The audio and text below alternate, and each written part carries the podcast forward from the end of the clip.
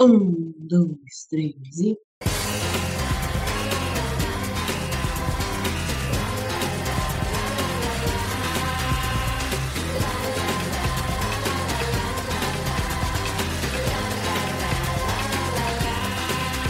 Atenção ouvintes de toda a galáxia. Pegue seu chá com biscoito e prepare-se para a hora mais wibbly wobbly do seu dia. Você vai ouvir agora Universo Who Podcast. Um oferecimento com o Rio Academy. Matrículas abertas durante todo o período letivo. Não nos responsabilizaremos pelo desaparecimento do seu filho. Olá, amigos! Estamos de volta no seu reprodutor favorito de podcast com mais um We Podcast. Sim, mais um terceiro no ano, hein? Podemos pedir música no Fantástico. Ah, estamos aqui, né? Número 64 ou 65, não lembro de cabeça. Então, para quem não sabe, o Universo Who é o primeiro maior site brasileiro sobre Doctor Who. E estamos aqui novamente para comentar os últimos acontecimentos de Doctor Who. Eu sou a Jéssica Laís, né? Essa pessoa incrível, maravilhosa, com a voz recuperada 100%. Finalmente me curei da gripe que eu peguei no show da Taylor Swift. Então vamos lá, galera.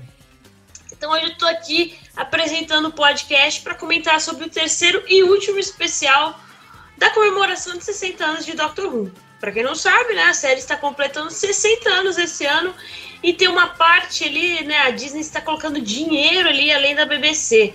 E para comemorar, o Russell T. Davis, que voltou, resolveu exibir três especiais para comemorar esses 60 anos. Já comentamos o primeiro e o segundo, você pode ouvir aí é, no seu reprodutor favorito de podcast. E hoje vamos comentar sobre The Giggle. É o nome do terceiro episódio que foi ao ar no dia 9 de dezembro. O episódio contou com Russell T. Davis como roteirista, Shanna Button como diretora e temos o David Tennant como 14º Doutor, Catherine Tate como Donna Noble, Bonnie Langford como Mel Bush, Gemma Hadgrave como Kate Stewart, Neil Patrick Harris como The Toymaker e a estreia dele, do doutor mais gostoso a pisar numa tardes, Shuri Getwa, como o 15º Doutor. É assim que fala o nome dele, né? Espero não estar errando, mas eu, é, eu acho que é assim que eu ouvi a galera falando o nome dele. Ah, vamos lá.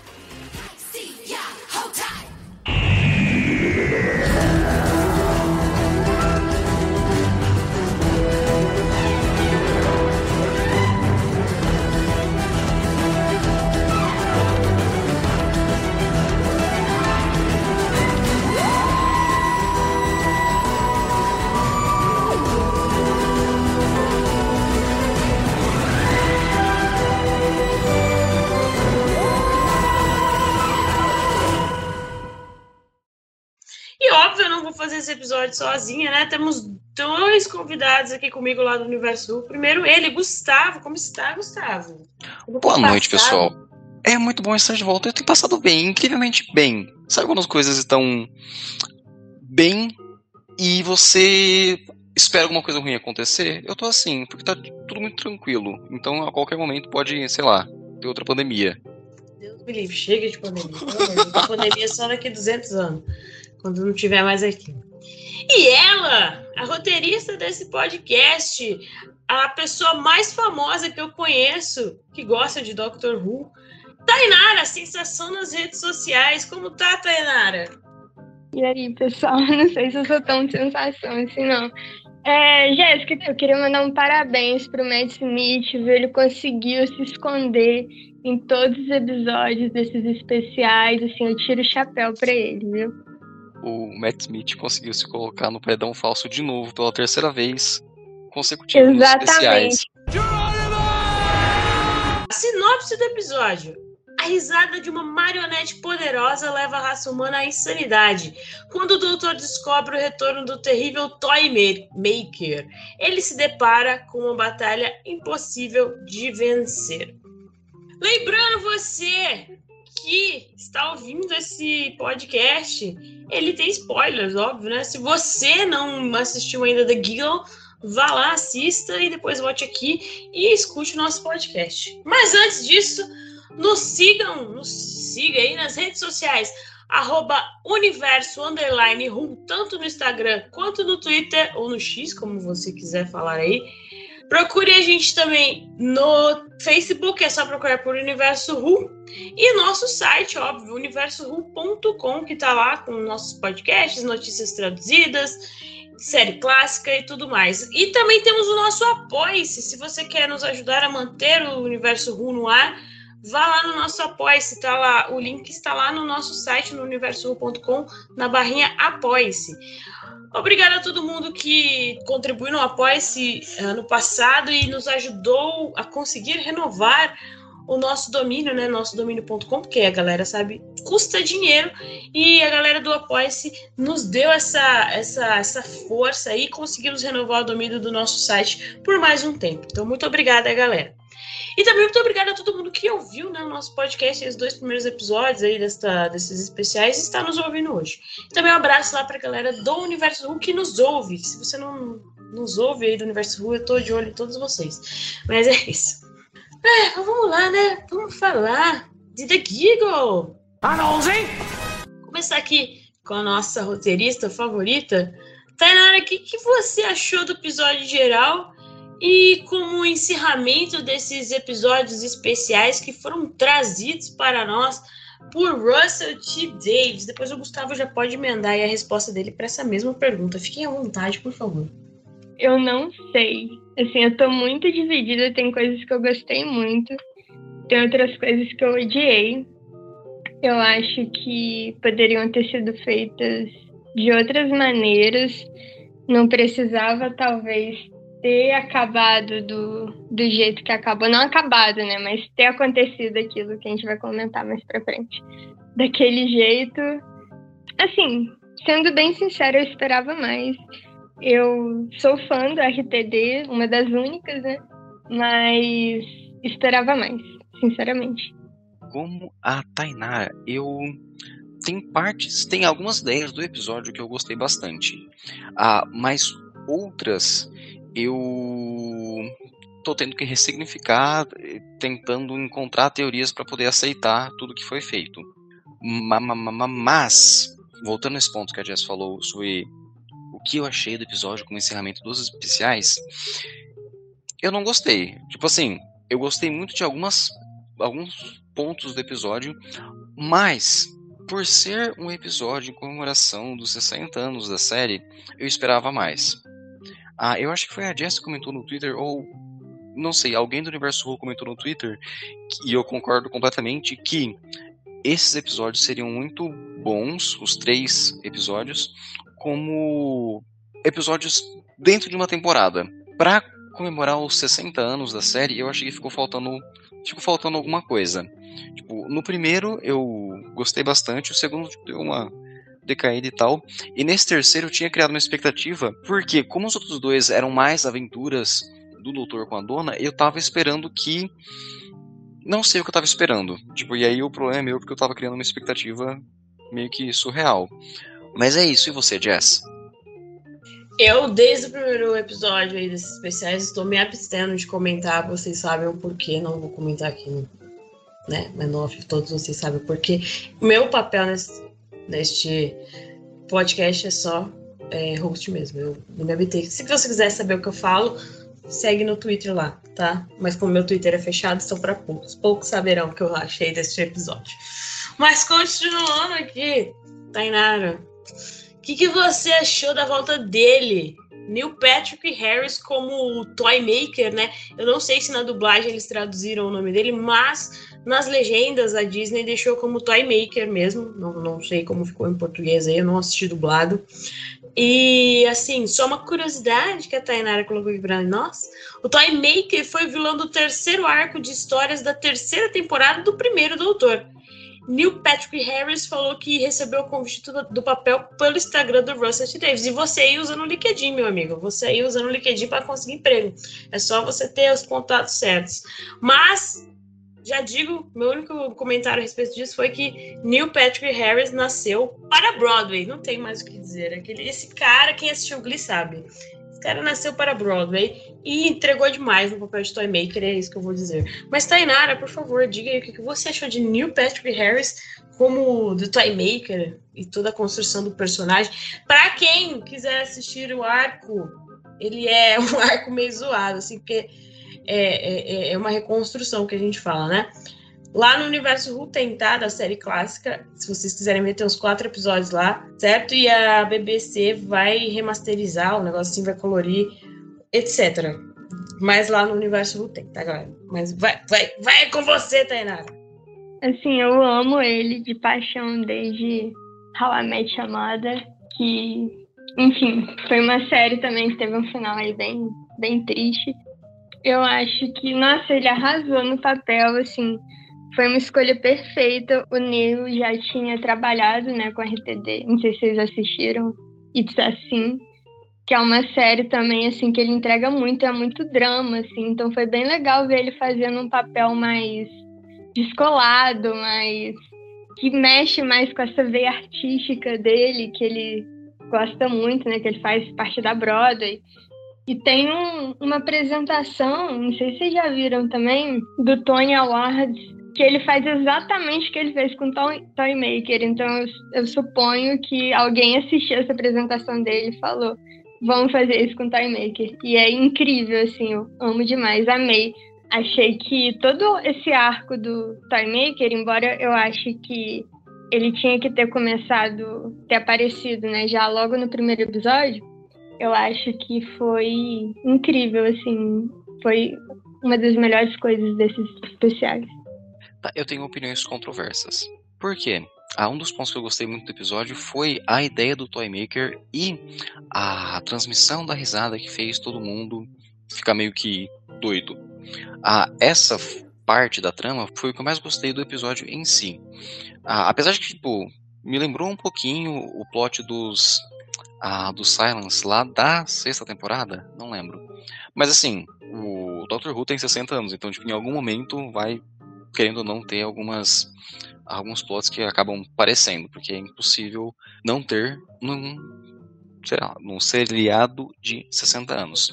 Então, eu gostei bastante a, da ideia do Toymaker como vilão manipulando todo mundo. Porém, é aí que chega a parte controversa. Eu não gosto do Neil Patrick Harris, mas é tipo uma coisa pessoal. Eu. Climão. Climão. Climão. Climão, é climão, eu, climão. Eu entendo, Gustavo, porque, porque assim, eu não gosto de How I Met Your Mother. Eu sou uma das maiores haters de How I Met Your Mother e ele é insuportável em How I Met Your Mother. Entendeu? Mas eu assisti Glee e ele fez Glee e em Glee ele é suportável. Então, assim, né? Contrabalanceou. Tainara? Eu, eu falei que eu não lembro dele em Glee. Ele cantou Dream On com o coach que eu não lembro o nome dele, Will Schuster. Eu acho. Sim, acho que é. Um negócio é. Ele fez um ou dois episódios de Glee. Mas, Mas então, eu não gosto do Patrick Harris. Eu, eu acho que ainda por causa de How I Met Your Mother, eu criei uma antipatia com o com o Neil Patrick Harris. Então, tipo, toda vez que ele aparece em tela, eu fico, meu Deus do céu, de novo esse cara. Eu não aguento mais ele. Mas é porque, tipo, é uma questão pessoal minha. Tanto que toda vez no episódio que ele fazia um sotaque diferente, eu tinha vontade de, sei lá, mutar o áudio e ler só as legendas. Mas, de novo, é só uma preferência pessoal. Mas há de se dizer que a cena dele ali foi muito bem coreografada, né? Sim, sim, sim, Foi sim, muito sim, bem feita e tudo mais. Sim, Tecnicamente foi dele... uma cena maravilhosa. Aquela cena dele na Unity, né? Assim, foi ótimo. Não, mas sim, sim, isso mesmo, Jess. Essa cena dele na Unity com ah, fazendo toda a coreografia tipo, foi um dos pontos altos do ah, episódio. Gostei bastante e me lembrou um pouquinho o Rasputin da era da Jodie. Com o Sasha, não lembro o nome dele. Tá bom. Ah, e algumas coisas dessa coreografia também me lembrou tudo em todo lugar ao mesmo tempo. Que eu achei muito legal o jeito que o, o Toymaker foi transformando as pessoas em bolas e tal. Tipo, o pessoal foi tirar e foi virando a pétalas de rosa. E outro momento icônico com músicas ah, da cultura popular para a série. E assim, tivemos várias voltas aí nesse episódio, aí, participações especiais. Tivemos, inclusive, a volta de, de Mel Bush, né? A órfã, como o Toy Maker diz ali, que foi uma homenagem à série clássica, digamos assim, etc. O que vocês acharam dela ali, a volta de Mel Bush e a volta para Unity, né?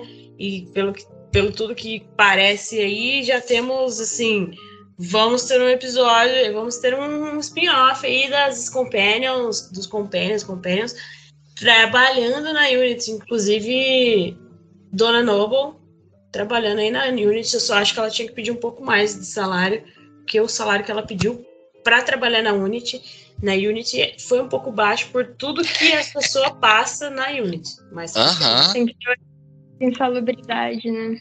Sim, adicionar a salubridade. Insalubre. Você tá lá abrindo portas e códigos, bum, de repente um cara aparece dançando ali, entendeu? Exato. Eu gostei da volta da Unity. Eu gostei da volta da Unity e da Kate. Eu gosto muito da personagem da Kate. Mas toda vez que voltam com a Unity, eu sinto falta da Marta. Porque, tipo, eu não, eu não me aventurei nos audiodramas e tal, mas ela não faz parte da Unity. Ou deveria fazer parte da Unity, pelo menos. Acho que teoricamente ainda sim, né? É, pelo menos na, na temporada dela, ela terminou na Unity. Não sei, eu vou. E digo mais, Freeman Aitman tá ali batendo na porta falando, volta a qualquer momento. Inclusive tem os áudios dela da Big Finish, muito bons. Ouçam quem quiser. Os áudios dela na Big Finish. A mãe dela acaba com o décimo doutor. Assim, a mãe dela odeia o décimo doutor nos áudios. Acho isso maravilhoso inclusive ouço. Mas assim, Freeman Aidman, belíssima, tá belíssima, inclusive no Instagram dela, maravilhosa, essa mulher, Jesus Cristo. Mas assim, tá ali batendo na porta, queria muito que voltasse. Quem sabe se tiver um spin-off ali da Unity, ela não volte, né? Eu queria muito que ela voltasse. Mas sobre a volta da Mel Bush, eu não conhecia ela da clássica, então eu conheci ela mais nesse episódio e eu tava tentando lembrar se naquele especial da Judy, que tem o, sei lá, o grupo de apoio dos Seis Companions, que tem alguns da clássica, se ela apareceu. Eu acho que sim, mas eu não tive tempo de, de reassistir para confirmar. Porque aí pelo menos seria uma ligação entre, entre a, a, esse episódio da era da, da Judy com a clássica e nesse especial de 60 anos, mas eu não, não assisti para confirmar. Mas pelo menos a Mel Bush é uma queridíssima, a atriz muito a carismática também. Sim, eu concordo com o Gustavo.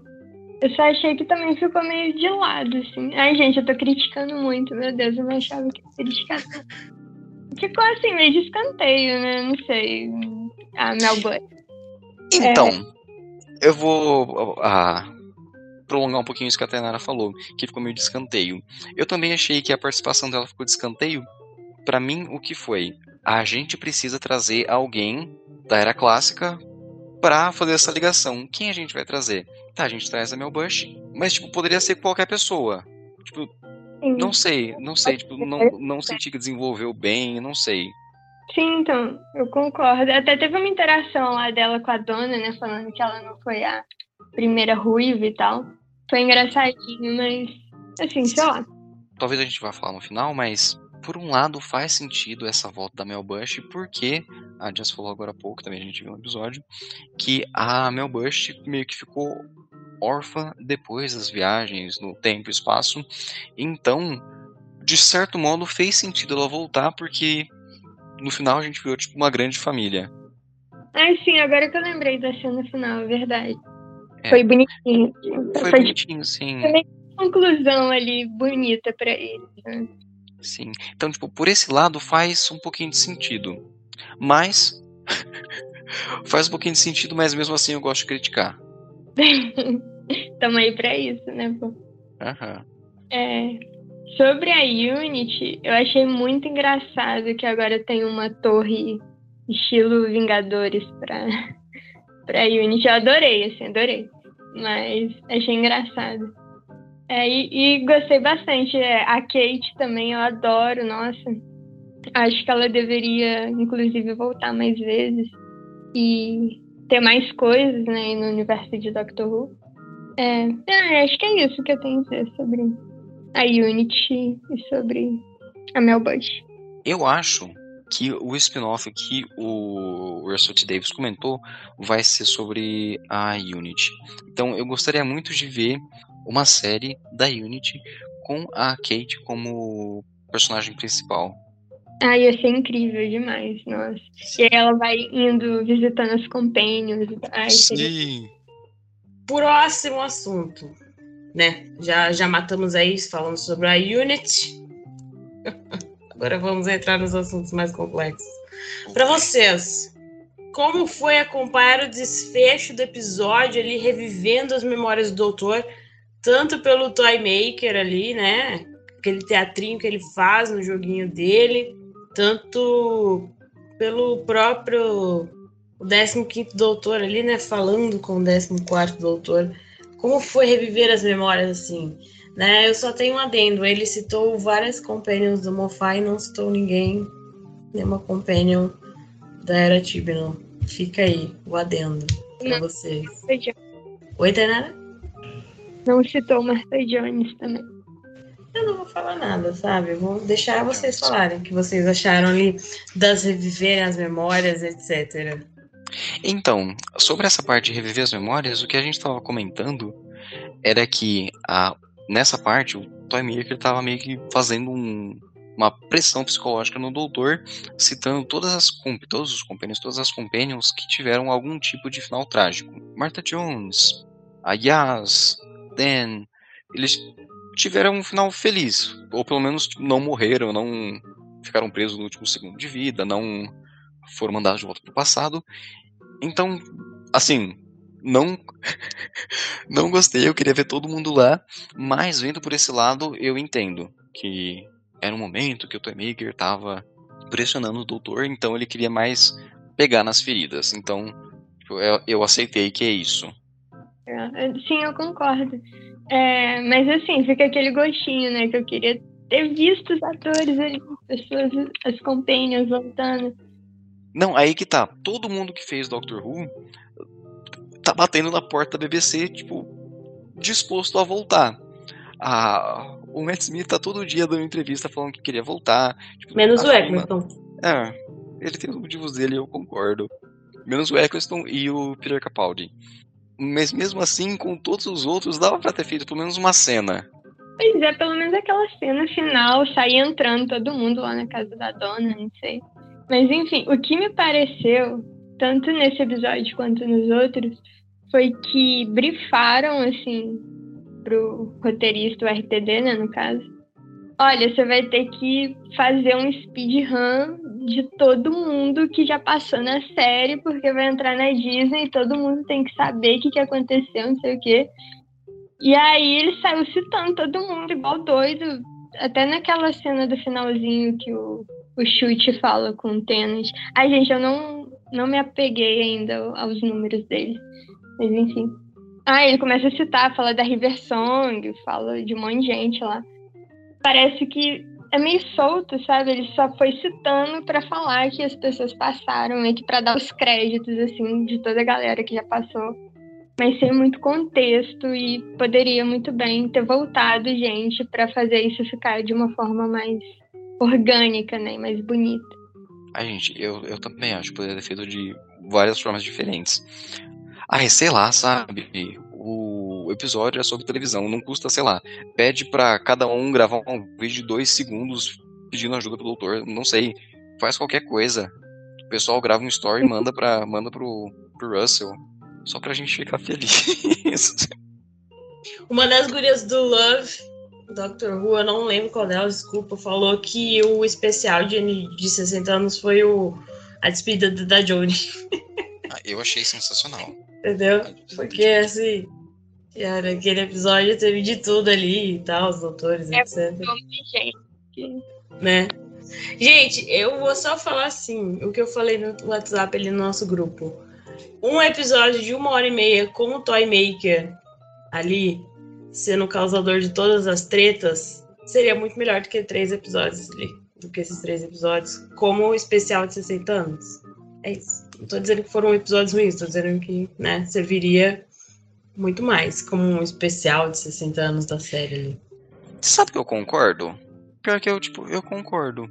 Ah, mas é o meio que o estilo do Russell fazer ah, histórias separadas do Doutor pra, sei lá, meio que num tempo de ato. Porque ele fez isso na, na primeira regeneração do, do Tenant, né? Teve Waters of Mars, teve mais uns outros que eu não lembro. Son of the Drums, não lembro. Ah, mas faria muito mais sentido pegar uma história, dividir em três episódios, botava um cliffhanger no final de cada uma, e não sei, poder ter mais tempo para trabalhar em tudo. Porque, tá, voltando nisso, ter mais tempo para trabalhar em tudo, uma coisa que, um dos pontos que eu fiquei muito bolado nesse episódio do The Giggle foi que, primeiro episódio, Star Beast, Dona preocupadérrima com a família dela. Segundo episódio, presos na, na nave, no Wild Blue Yonder, não lembro o nome, de novo. Dona preocupadíssima com a família dela, querendo voltar, chorando. Foi até um dos pontos que eu comentei no review que a gente podia ver a, o desenvolvimento da personagem Dona Noble, porque agora ela é uma, é uma mãe, ela tem outras prioridades, ela tem a família dela, que são questões que a dona Noble do presente leva, sei lá, no dia a dia. Aí chega nesse terceiro episódio, no The Giggle, e a família dela só aparece no final. Então, tipo, tá caos mundial, dona e doutor tentando entender o que tá acontecendo, indo para cá, indo para lá com a Unity, e a família da dona só é mencionada ou só aparece no finalzinho do episódio. Então, eu acho que pelo menos para mim, não fez muito sentido. Se tivesse sido, como a Jess falou, um episódio de uma hora e meia, se tivesse sido os três especiais para poder quebrar esse plot do Playmaker, eu acho que aí, assim, talvez teria tempo para ter um pouquinho mais de consistência nesse personagem da, da dona. Concordo demais. Mas, né? Tem gente que gostou, tem gente que não gostou. Acho que esses três episódios aí dividiram muito assim, pelo menos que a gente vê na internet, né? Pelo menos o que eu vi ali na internet, de muito o fandom, né? Teve quem amou, teve quem odiou, teve quem achou mediano, entendeu? Foram três episódios ali Pô. bem individuais. Teve quem falou assim, não, o Doctor Who precisava disso, não sei o quê.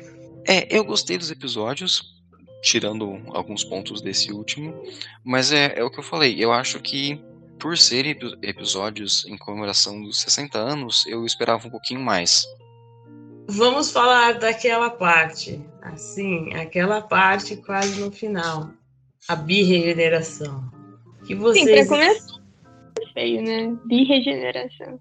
É um nome meio estranho. Convenhamos. O que, que vocês acharam disso?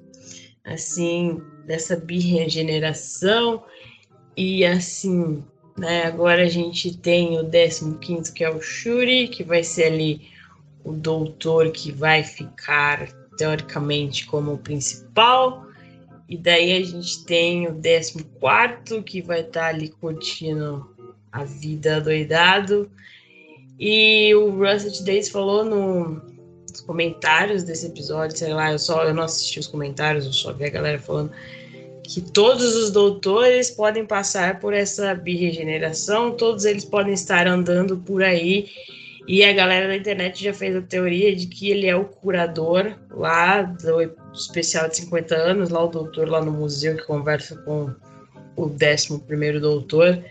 Várias teorias. Mas o que, que vocês acharam desta parte, dessa birregeneração? Enfim, tudo o que ela acarretou e o que ela vai acarretar. Lembrando você, ouvinte, que isso é uma mudança de lore em Doctor Who, ok? Então, The Timeless Child, mando um abraço para vocês. Mas podem falar, por favor.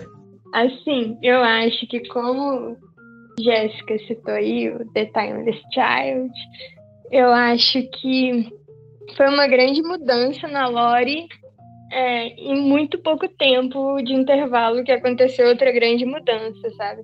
Então eu acho que realmente não tinha necessidade e podia ter usado a Timeless Child para encerrar esse ciclo, sabe? Eu entendo que foi uma uma coisa para encerrar o ciclo, né, e para iniciar o reboot que vai acontecer, mas existem milhões de maneiras que poderia ter sido usado, inclusive com a Timeless Child.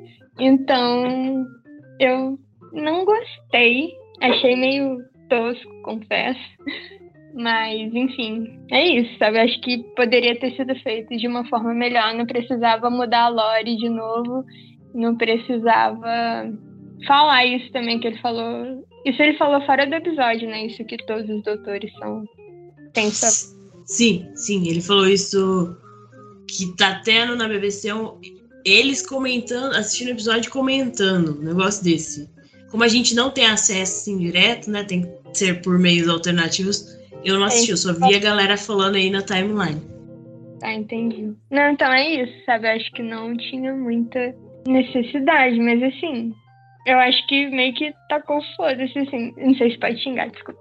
Mas ele falou, pô, tá acabando, vamos fazer uma loucura aqui. Fez a loucura e não tinha, não tinha necessidade para isso. Concordo completamente. Para começar aqui também, acho o nome regeneração muito feio. A Regeneration. Se fosse, sei lá, meiose mitose, não, não lembro da aula de biologia, ficaria mais bonito. Ah, então, para mim já começa não errando, mas já começa complicado com o nome. Aí, é exatamente o que você falou, Tainara. A gente teve uma mudança na lore há pouquíssimo tempo. Não sei se. Ah, não sei não, tipo, não. É foda que tipo, eu não tenho que concordar com nada, né? Mas ah, não gostei da ideia da biregeneração.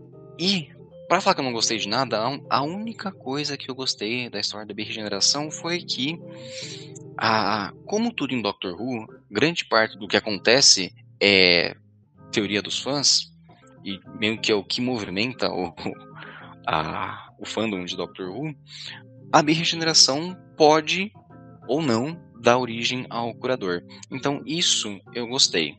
Porque, porque assim, acho que ah, fechou um ponto que tinha sido começado lá atrás. Então, se lá pra frente o pessoal o Ursula Davis ou quem quer que seja que esteja trabalhando na série resolver usar isso para dar uma explicação para o curador, ótimo. Se não, assim, não, não sei. Ah, isso que a Jess comentou que no episódio comentado, o Russell T. Davis falou que a todos, todas as encarnações do doutor da doutora tiveram também essa birregeneração, eu acho meio desnecessário.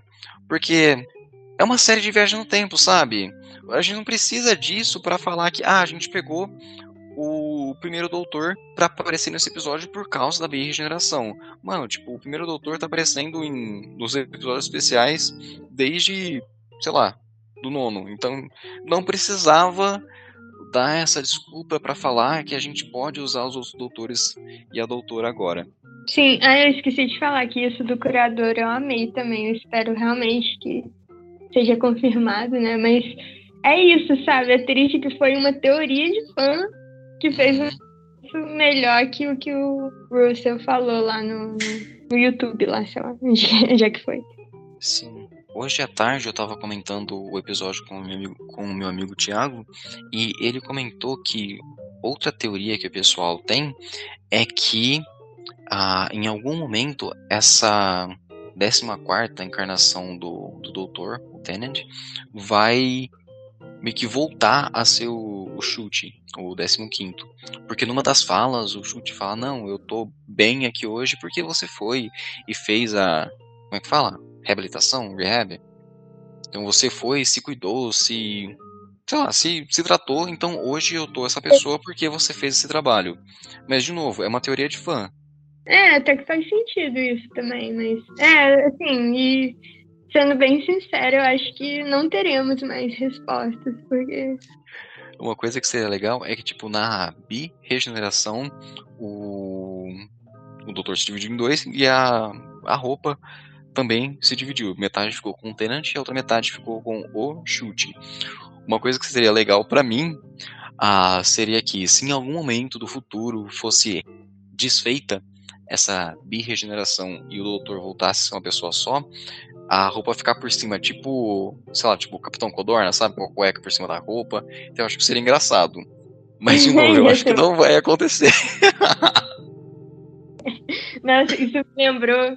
Alguém falou no Twitter que se o chute ficou com a cueca, quer dizer que o Tenant passou o resto do episódio inteiro sem, sem nada. Assim? Aham, aham. What?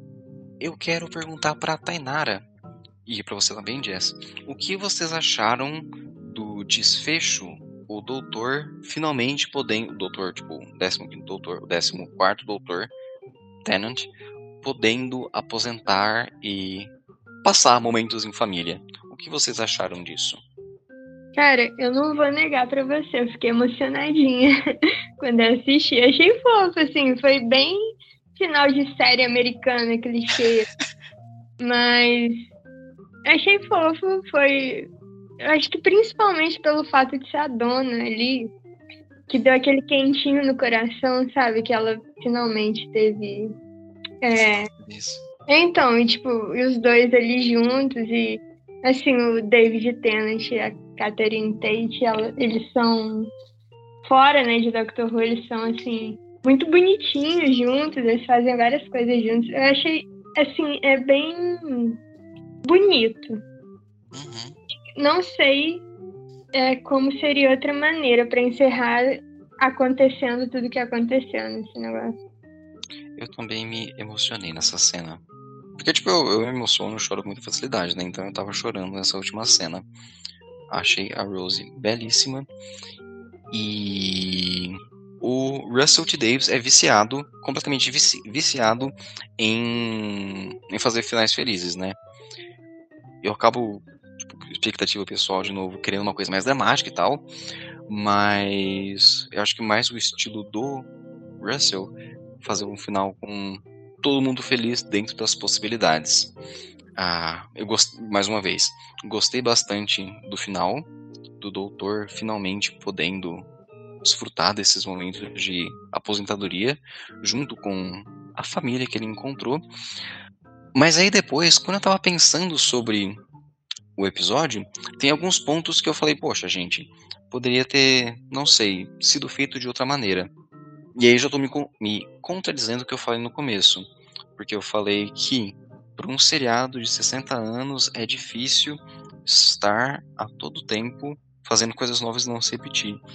Mas aí eu tava pensando, tá, o Russell T. Davis fez a Meta Crisis para dar um final feliz para Rose no universo B com uma versão do Doutor, Aí depois, agora, de novo, nesse novo final, ele fez a birregeneração para dar um final feliz pro Doutor, uma versão do Doutor com a Dona. Eu gosto muito da Dona, gosto muito. Gosto muito do Doutor do David Tennant. Eu achei que eu não gostava, mas nesse período eu tava reassistindo alguns episódios da de todos os doutores e eu gosto bastante do David Tennant. Eu achei que não gostava, mas era por causa do fandom mesmo, que por um tempo eu não aguentava discussões na internet, então eu acabei pegando um leve ranço do Dave Tennant. Mas eu tava reassistindo e falei, gente, adoro o Dave Tennant. Eu também gosto do Doctor do David Tennant. Inclusive, acho que nesse especial, esse novo, entre aspas, novo Doctor que ele interpretou, assim, ele conseguiu criar umas camadas incríveis. Assim, eu vi a galera comentando sobre isso no Twitter. Queria dar destaque a isso, porque foi muito intenso, assim, o jeito que muda, né, de um doutor pro outro. Isso é o mesmo ator aí, bizarro. Exato. O David Tennant é um puta ator, né? Porque é exatamente isso. Assistindo, de passar, segunda temporada, segunda, terceira, quarta temporada e agora esses especiais, dá pra ver que é o mesmo ator, mas são encarnações diferentes do Doutor que tem camadas diferentes. Esse novo Doutor do Tennant, o 14, ele é muito mais emotivo, ele. Não sei, gostei mais dessa nova encarnação. Cara, teve uma cena específica nesse episódio, foi um detalhe assim que eu reparei que eu fiquei, caraca. Que foi quando ele tava conversando com a Mel, aí ela perguntou alguma coisa sobre o que, que tinha acontecido, alguma coisa assim. Aí eu falei assim, cara, o décimo doutor agora vai olhar pro lado, vai sair, não vai querer mais conversar com ela. Só que ele ficou lá tendo aquela conversa difícil com ela, sabe? Quer dizer, ele conseguiu ele se elevar mentalmente desde o décimo doutor até ali. Achei muito legal isso. É a reabilitação, rehab, que o doutor do chute comentou. Sim, verdade. É o doutor na terapia, né? É Podemos fazer um episódio aí, é doutor no divã. Sim. Podemos aí. Tivemos The Sopranos, podemos ter The Gallifreyans on divã, entendeu? Sim. Eu vi o pessoal na internet comentando que não fez sentido a essa aposentadoria do doutor, porque em outros momentos da série o doutor já ficou por um longo período num lugar só. Mas aí eu já não, não concordo tipo, com, essa, com esse ponto da, do pessoal da internet. Porque, pelo menos no meu ponto de vista, nesses outros momentos que o doutor ficou num lugar só, ele não estava tipo, aposentado. Aposentado, entre aspas. Ele estava ainda exercendo o papel de doutor. No. Ai, qual foi o exemplo que o pessoal deu? Ah, acho que o especial de Natal do Matt Smith, que ele ficou velhinho lá. Era o Matt Smith e a Clara. Na cidade chamada Natal, Sim. não lembro do episódio. Tipo, ele passou muito tempo lá, passou a vida inteira, mas querendo ou não, apesar de ter passado muito tempo ah, na cidade chamada Natal, ele ainda assim estava trabalhando como doutor. Não trabalhando, mas tipo, tava exercendo o seu papel como doutor ah, naquele lugar. Sim, só rapidinho uma coisa que eu lembrei agora é do Dr. do Capaldi, que ele tava exausto, cara. E, tipo, ele não queria regenerar mais, porque ele não, ele queria morrer, sabe? E de tão exausto que ele tava de viver. Então eu acho que esse final foi realmente assim condizente com que, porque o Matt Smith, por exemplo, ficou lá todo esse tempo, ficou com os pontes também e tal. Só que ele, entre aspas, ainda era novinho, sabe? E aí começou a acontecer um monte de coisa na vida do doutor. Aí veio o Capaldi, veio a Jory, e aí faz sentido, sabe? Ele se aposentar. Sim. Porque ele tá cansado. Sim. E até falando do Capaldi, acho que outro, outro ponto que o pessoal da internet estava comentando é que o Dr. Capaldi passou os 24 anos lá com a River no Delirium. Mas, de novo, no meu ponto de vista, era uma coisa que o doutor sabia que ia acabar, que tinha um prazo de validade, essa vida dele com a, com a River no Delirium. Inclusive, hoje, Steven Moffat surgiu no Twitter falando, de, respondendo essa pessoa, falando que o Doctor e a River nunca iam ficar parados num só lugar. Eles saíam para assaltar banco, fazer um Então, para mim fez sentido. Eu acho que sim, essa aposentadoria foi que realmente o doutor parou. Tipo, se deu a oportunidade de não ter que cuidar do universo. Sim, acho que é isso. Essa falta de responsabilidade, sabe? Sim. Deu um momento para você realmente assim, se aquietar e descansar realmente. Mas assim, ele teve uma fala lá que ele falou que saiu com a Rose, né? Então, não é tanto assim. Aham, uhum. eles foram dar rolê. Tainara colocou até aqui também que o Russell T. Davis disse que todas as versões do Doutor agora possuem suas próprias versões e suas próprias tardes. É isso, tem uma tarde para cada um aí. Fiquem felizes. Ele disse, né, off-topic. E voltando a falar ali de tudo que aconteceu, né, essa birregeneração e tudo que tem a, a, o que pode levar, né, porque a gente esse 15 doutor tá trabalhado, né, na base do dane-se tudo, eu vou pra boate, vou bater minha bunda no chão, vocês que se virem aí, entendeu? E é isso. E que que cês, como vocês acham que vai impactar assim, o futuro da série, essa mudança feita pelo Russell T. Davis, né?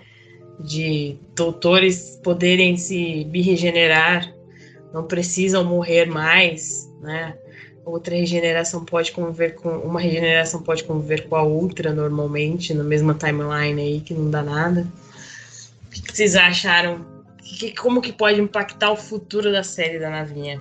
Quais oportunidades, né? Além de, de obviamente ele pegar o negócio da Timeless Child vai pegar, porque ele foi mencionado várias vezes nesses três episódios aí. Provavelmente vai ser tratado aí, né? Com o Doutor do Shuri, que já tem, graças a Deus, três temporadas garantidas. E é isso. Não sei, sabe? Eu acho muito louco isso. Assim, eu não tinha lido nenhum leak antes de assistir o episódio, eu não gosto, acho que é spoiler. Aí eu não leio. Então, eu realmente eu não esperava isso, me pegou muito de surpresa. E é um negócio tão doido que não dá para prever o que pode acontecer como sei lá, plot. Eu espero, sinceramente, que dê uma chance pro Matt Smith voltar, meu marido, que ele tá, coitado, querendo muito. Mas eu não sei, sabe? Assim, uma coisa que eu não consigo nem bolar uma teoria pra esse negócio da birregeneração. Né? Eu amo que a Tainara fez o roteiro, ela sabia a pergunta que ia ver, aí ela chega no podcast e fala assim, não sei. Não sei. Vai. não, é porque realmente, assim. Uhum. Tainara é... prefere não opinar. Não é que eu não, não vou opinar, mas eu não sei o que pode. Assim, obviamente vai impactar. Mas eu não sei o que pode acontecer, sabe? Em relação a isso se vai ter um plot, sei lá, de todos os doutores voltando junto com o chute e. Sabe, não, não dá para mensurar o que, que pode acontecer. Então, é o que a gente comentou. Eu, eu não gostei muito, não. Porque eu acho que não precisava da regeneração para ter essa desculpa de voltar com doutores antigos. Porque.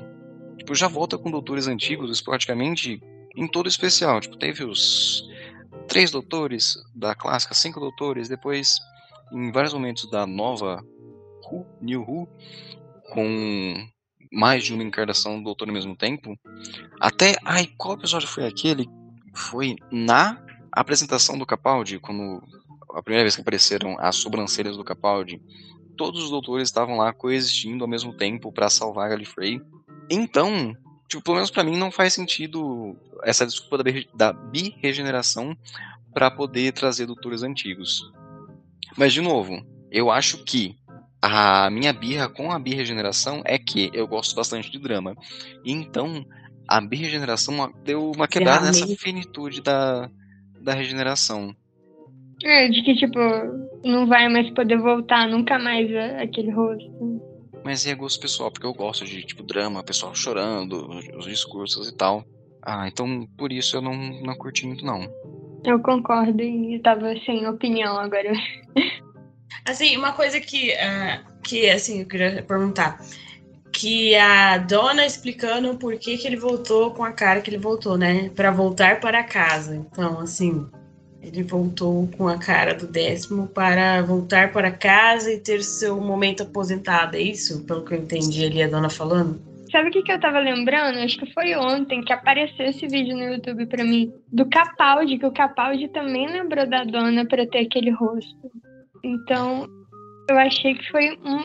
Não sei se foi proposital, mas uma conexão legal ali, que a dona realmente foi uma pessoa que marcou ele naquele episódio lá de Pompeia, que ela não deixou ele fazer o genocídio lá.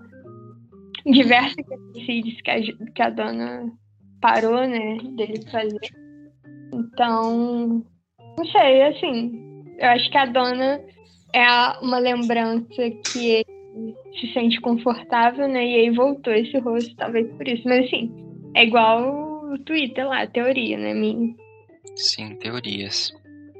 Uma coisa que eu gostei é que acho que no final da quarta temporada tem uma fala do doutor com a dona, acho que um pouquinho antes de ele apagar as memórias dela, falando que aí ele tava triste, devastado e tal, porque era para os dois, tipo, o doutor e a dona, viajarem juntos pela eternidade. Eles deveriam ficar sempre juntos. Então, é um paralelo que eu achei que eu gostei, foi um fanservice para mim de como eles não tiveram essa possibilidade de viajar o tempo e espaço na quarta temporada, no final da quarta temporada, pelo menos agora, no final desse especial The Giggle, eles finalmente terão a oportunidade de viverem juntos. Sim, eu achei isso muito fofo. Ai, vou ficar emocionada de novo. é. Agora voltando a falar, né, dele, do Toy Maker ali, que teoricamente era o vilão do episódio. Aí no final virou um grande, um grande circo, né? É, eu digo circo em questões de. Não, virou, virou uma grande, um grande, uma grande queimada, um jogo de beisebol sem o, o, o taco, né? queimada. né? Como diria a poeta Tainara, gameada. Só não tinha um hétero naquela cena, mas tudo bem. É, o que, que vocês acharam ali no, no final do Toy Maker, que ele foi banido ali da existência, da realidade? Lembrando que ele só apareceu porque o, o doutor botou o sal lá no final do The Wild Blue Yonder lá. E daí, no fim do mundo, e blá blá blá, e deu treta e abriu, sei lá, um portal de onde o Toy Maker tava, e ele veio para essa realidade ali, né? Então, que, que, vocês acharam desse final dele, né? Depois daquele Lindo jogo. Shuri de cueca e meia. Ele deu uma estrelinha com uma mão só segurando a bolinha. Foi, foi incrível. É, ele é sensacional. E a Tainara colocou aqui no roteiro que todas as acrobacias feitas na cena da bolinha foram feitas pelos próprios atores. Ou seja, não tinha nenhum. Tudo aquilo era o Shuri mesmo. Tudo, tudo aquilo ali era o Shuri. tudo. A Disney tá botando dinheiro na BBC, mas mesmo assim eles não estão ganhando tão bem para contratar dublê. tá triste. Não, mas eu acho que eles quiseram fazer, né? Porque, porque em The White Blue Yonder tem, tem dublê. Eles que quiseram fazer as cenas, eu acho. Mas o que vocês acharam ali né, da resolução final, do jogo ali melhor de três? O doutor tinha ganhado no, no, lá em Celestial Toymaker, a primeira volta. Aí depois o Toymaker ganha agora o joguinho do baralho ali. Aí o melhor de três é o jogo da bolinha. Aí, né, o doutor, os dois doutores versus The Toymaker valendo a humanidade. É, vou começar então. É, eu vi muita gente falando que foi muito fácil a forma que os doutores ali ganharam, né?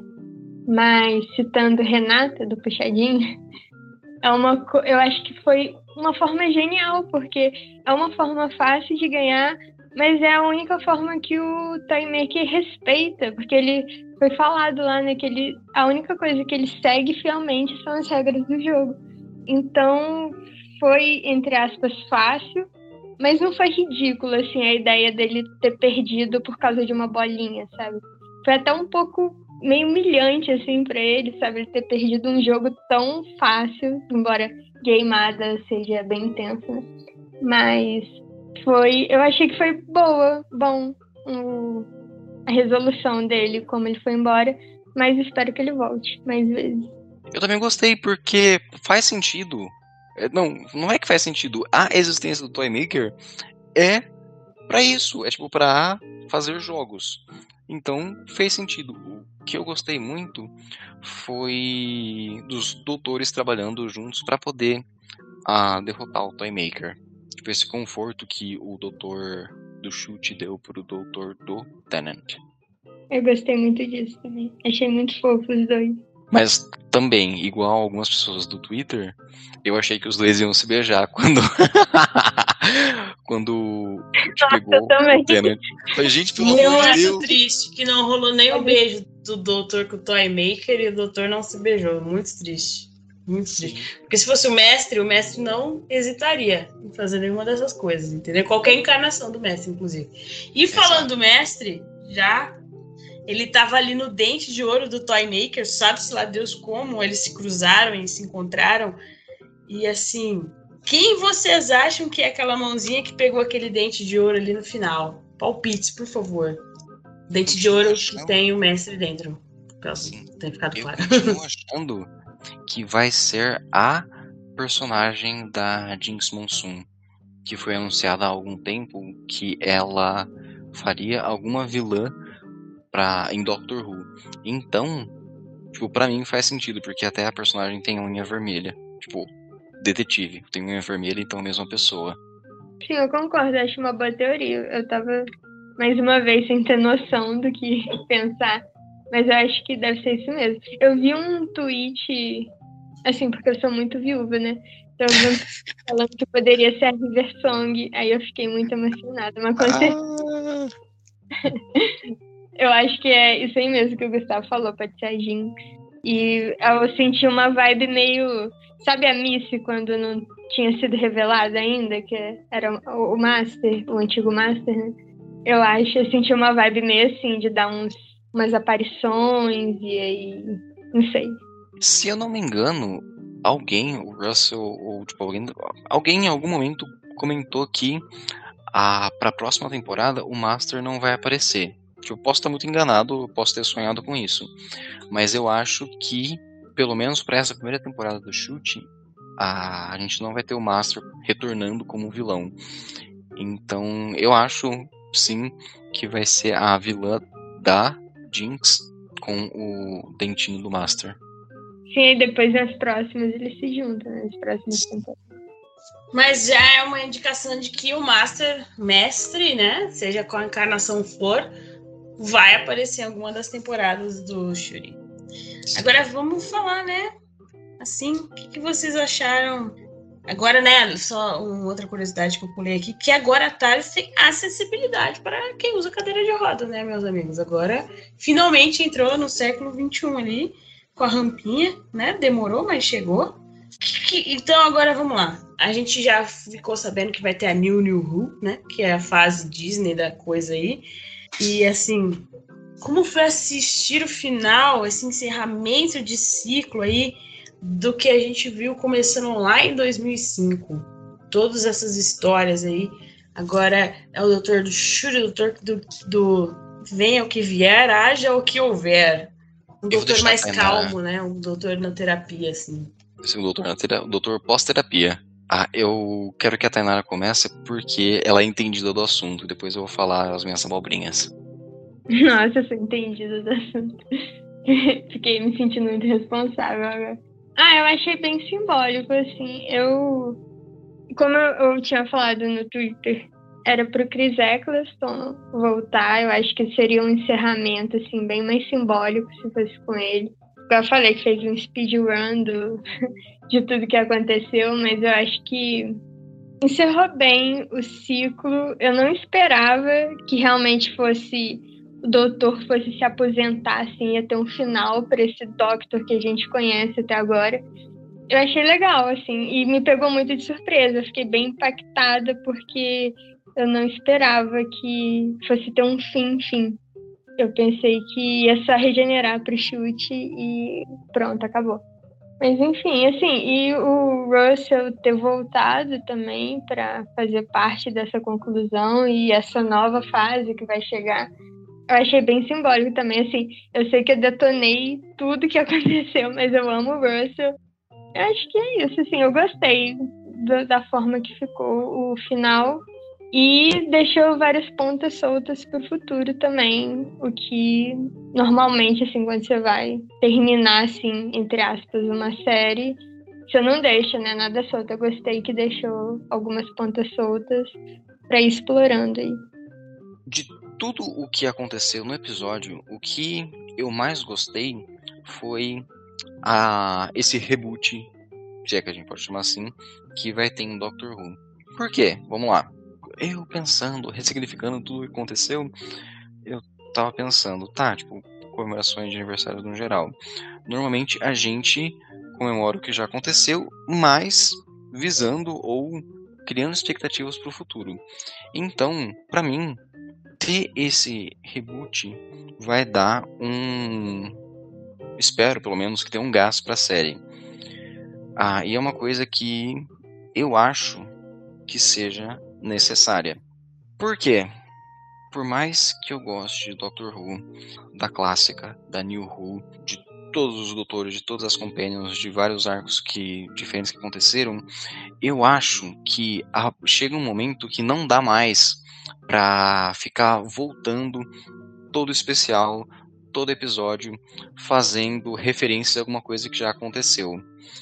E aí eu tava pensando, eu até lembrei muito de uma fala que o João, o nosso João do Universo Who, assim que a Jodie saiu de Doctor Who e anunciaram que a, o Tennant iria voltar, se eu não me engano, o João falou alguma coisa mais ou menos nas linhas de Doctor Who ser uma série voltada para o futuro.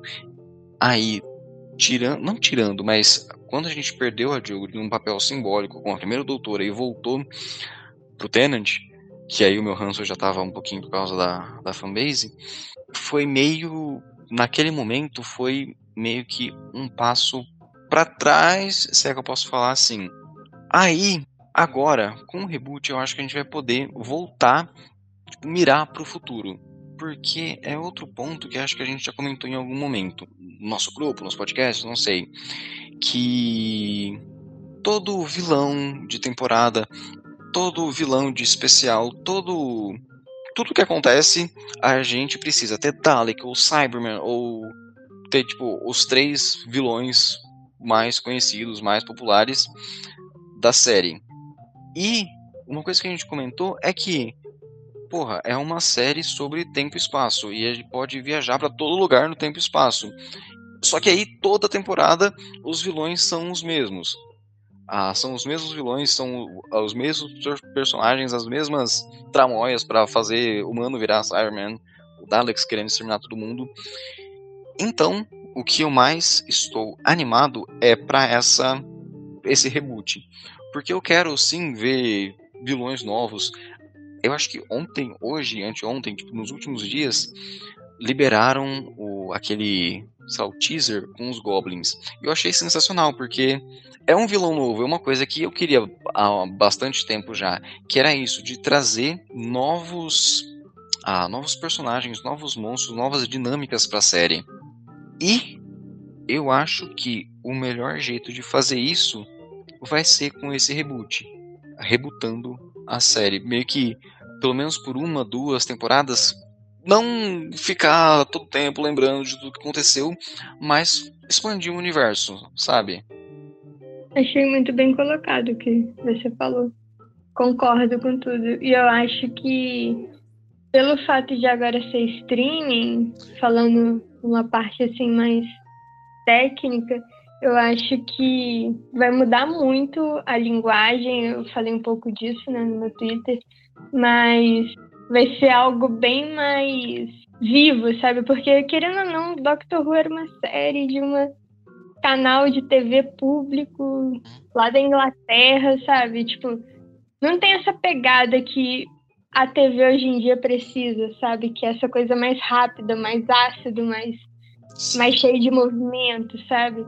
Então, só pelo trailer já tá dando para ver que mudou bastante e eu acho que vai ser muito bom e vai ter essa oportunidade de trazer mais coisas, não vai ser só talvez até coisas de outros países, outras culturas, não só essa coisa centrada lá na, na Inglaterra, no, no Reino Unido e acabou. Eu acho que com certeza, pelo fato de ser um streaming mundial é, que está divulgando né, a série, não divulgando, mas enfim, postando, entre aspas, a série em inúmeros países, eu acho que com certeza vai trazer mais, a, aproximar mais a série da gente, sabe? Da gente que não vive no Reino Unido. Sim. E também porque, tipo, a. Eu vou englobar todo mundo aqui porque eu acredito que é a, é a realidade. A gente gosta da série, a gente gosta de Doctor Who, então a gente entende que para que a série continue viva, ela precisa se adaptar. Do mesmo jeito que lá na primeira temporada, quando o William Hartnell ficou doente e não conseguiu mais interpretar o Doutor e a série teve que se adaptar e criar o conceito de regeneração para poder continuar, eu acho que faz total sentido isso de ah, que a Tana falou de não moldar, mas de adaptar algumas alguns pontos, alguns fatores para que seja um consumo mais popular para a era do streaming. Porque, querendo ou não, tipo, é a realidade. Então, para que a série continue, faz total sentido que isso seja feito. E a melhor coisa, para mim, é que vai ser um episódio semanal, eu acho, né? Porque eu adoro episódio semanal. Tipo, adoro tudo que acontece com o universo do streaming, mas episódio semanal é melhor. Nossa, imagina se solta Doctor Who de uma vez só. Acho que ia causar a terceira guerra mundial.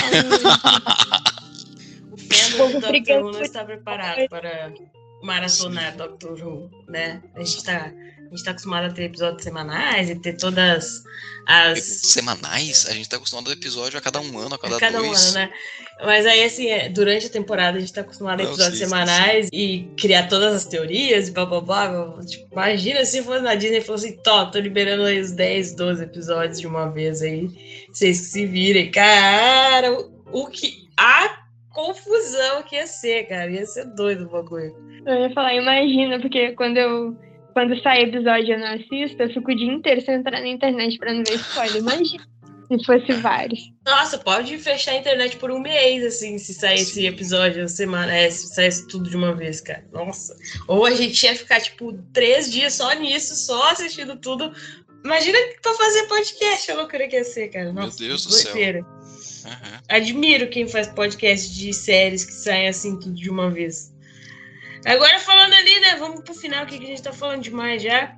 O que, que vocês acharam do Shuri quais as expectativas para a nova temporada, essa nova era. E depois a gente vai falar das notas deste episódio que estávamos comentando. Só quero dizer que Shuri é muito gostoso. Muito gostoso. Então, eu ia sugerir agora da gente encerrar esse episódio, fazer um episódio só do Shuri para falar o quanto ele é maravilhoso. Nossa, sério, que homem, assim, eu acho que ele é o rei do carisma. Deus, se existe, Sim. pegou e jogou nele, assim. Porque, caraca, e assim, eu gostei muito desse pequena parte que a gente viu do Doctor dele, que parece que realmente exalou todo o carisma que ele tem.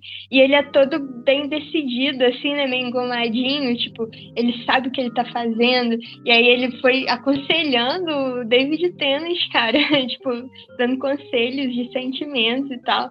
Aí eu, eu amei, assim. Eu acho que a gente vem num Doctor muito bem da cabeça, né? Porque não, não existiu ainda um Doctor que fosse hum, sentimental. Sensacional. Oi? Sensacional, o doutor bem da cabeça, sensacional. Pô, ele tá na balada, né? No, no. É, é o que a Tainara falou. Ah, eu tô muito animado para ver o Shuri como doutor, porque ele é muito carismático. E nesses, sei lá, cinco minutos que a gente teve ele no episódio, deu para ver como ele é dinâmico com tudo que tá acontecendo. Então eu tenho altas expectativas para ver ele como doutor. Não só para ver ele como doutor, mas pra Doctor Who como série mesmo. Porque, de novo, eu, tipo, eu já tô ficando repetitivo, mas eu preciso falar. O que eu mais gostei de tudo que aconteceu nesse ah, nesses especiais de 60 anos foi o reboot. Porque eu acho, para mim, Gustavo, que precisava ter um início de novo. Pro Doutor do Chute começar com essa leveza de explorar o universo e ter as aventuras com a Companion, com a Rose ou com as Companions futuras, porque para mim tava ficando um pouquinho cansativo já a toda temporada o doutor, ó, a doutora ia enfrentar o maior perigo que eles já enfrentaram em toda a existência. E, tipo, todo vilão é o pior vilão que já existiu no, no universo de Doctor Who. Então, a minha expectativa pro chute como doutor é que ele possa aproveitar esse carisma, essa dinamicidade dele para ter esse começo, para poder explorar o universo.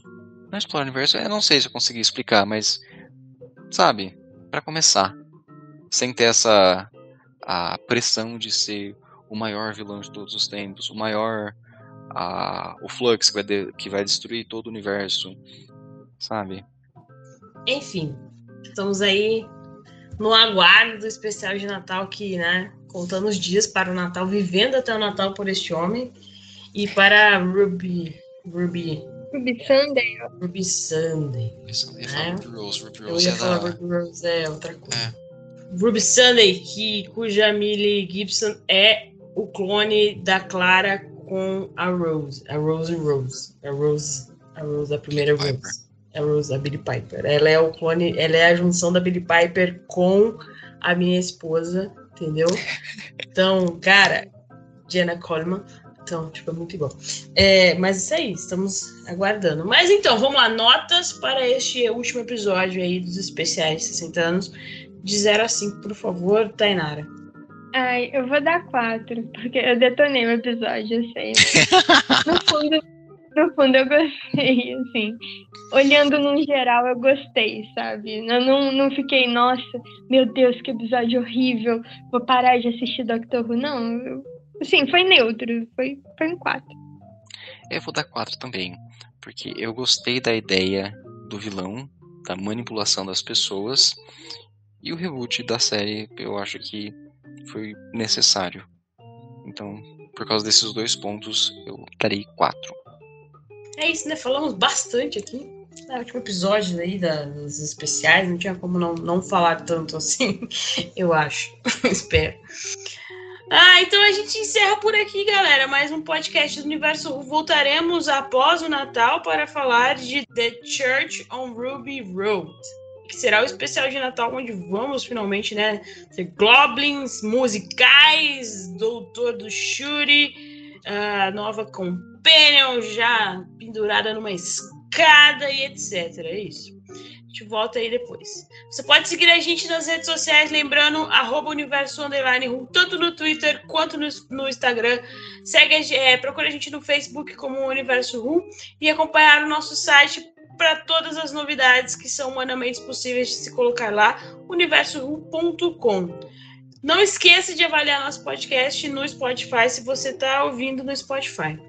Então, eu quero agradecer ao Gustavo e a Tainara por estarem aqui hoje, a Tainara por ter feito no, os, nossos, é, os nossos roteiros dos nossos três episódios desse podcast. Gustavo, muito obrigado, por favor, aí, se você quiser deixar suas redes sociais ou quiser mandar beijo para alguém, fique à vontade. Ah, muito obrigado mais uma vez por me ter aqui na, no podcast Jazz Pessoal do Universo Room. E quem quiser me seguir nas redes sociais é no meu Twitter, Gustavo Underline F. Tô lá todo dia, sem exceção, falando, sem parar. Tainara, por favor, se você quiser deixar suas redes sociais ou quiser mandar beijos e abraços para alguém, fique à vontade. Eu já tava esquecendo. É, valeu aí por me receber mais uma vez. Não desistir de mim, né? Que fazia tempo que eu não vim aqui. Mas é, mandar um beijo pro pessoal do Puxadinho, minha fam. E minhas redes sociais no Twitter é arroba poxa Tainaro. E no Instagram é Tainara Miguel com TAY.